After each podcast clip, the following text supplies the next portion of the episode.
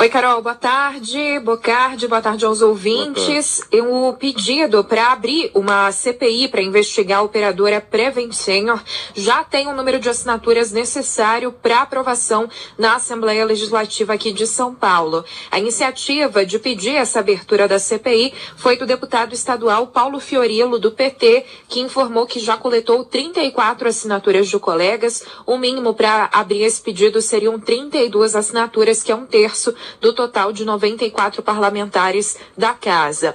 Esses deputados agora estão formalizando a adesão ao pedido e, dependendo da velocidade com que eles conseguirem fazer isso, pode ser que o pedido seja protocolado oficialmente ainda hoje. Depois, o andamento desse processo depende do presidente da Alesp, Carlão Pinhatari, do PSDB, e, segundo o deputado Paulo Fiorilo, tanto o presidente da Lesp quanto o governador de São Paulo, João Dória, já sinalizaram que são favoráveis à investigação.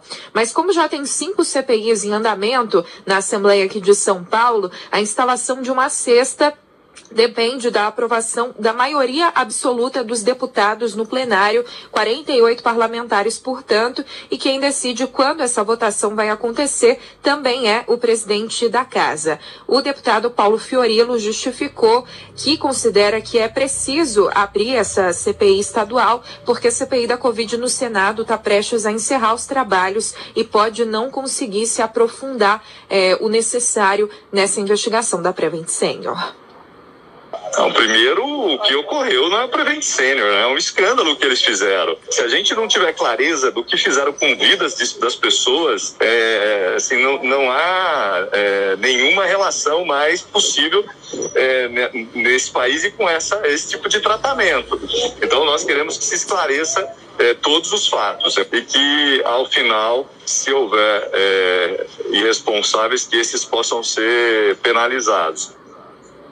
Também, segundo o deputado, se a comissão for aberta e ao longo do processo aparecerem casos de outras operadoras de saúde com irregularidades parecidas, distribuição de medicamentos ineficazes, por exemplo, aqui no estado de São Paulo, essas outras operadoras, esses outros planos de saúde vão poder ser investigados também. A expectativa é de começar os trabalhos dessa CPI, procurando ouvir, claro, a própria Prevent Senior, também a ANS, Agência Reguladora dos Planos de Saúde, e representantes representantes de médicos que trabalhavam na Prevent Senior. Carol.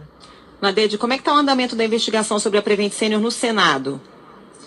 Continua, Carol, a Prevent Senior, lembrando, né, o nosso ouvinte foi denunciada na CPI da Covid no Senado por causa de várias irregularidades, é, começando pela aplicação de medicamentos ineficazes contra a Covid-19, mas também foram surgindo outros casos, então nesse momento se investiga realização de testes clínicos desses medicamentos não registrados, registros incorretos de casos e de mortes por Covid-19, como se tivessem sido por outras doenças, são vários outros episódios, então continua a investigação sobre esse assunto na CPI da Covid no Senado. Amanhã está previsto o depoimento da advogada Bruna Morato, que representa os médicos que trabalhavam na Prevent Senior, que denunciaram essas irregularidades. E depois de amanhã, quarta-feira, está é, marcado o depoimento do empresário Luciano Hang, a mãe dele, lembrando, é, foi submetida a tratamentos ineficazes, inclusive ozonioterapia via retal, que é um método desaconselhado, vetado pelo Conselho Federal de Medicina, porque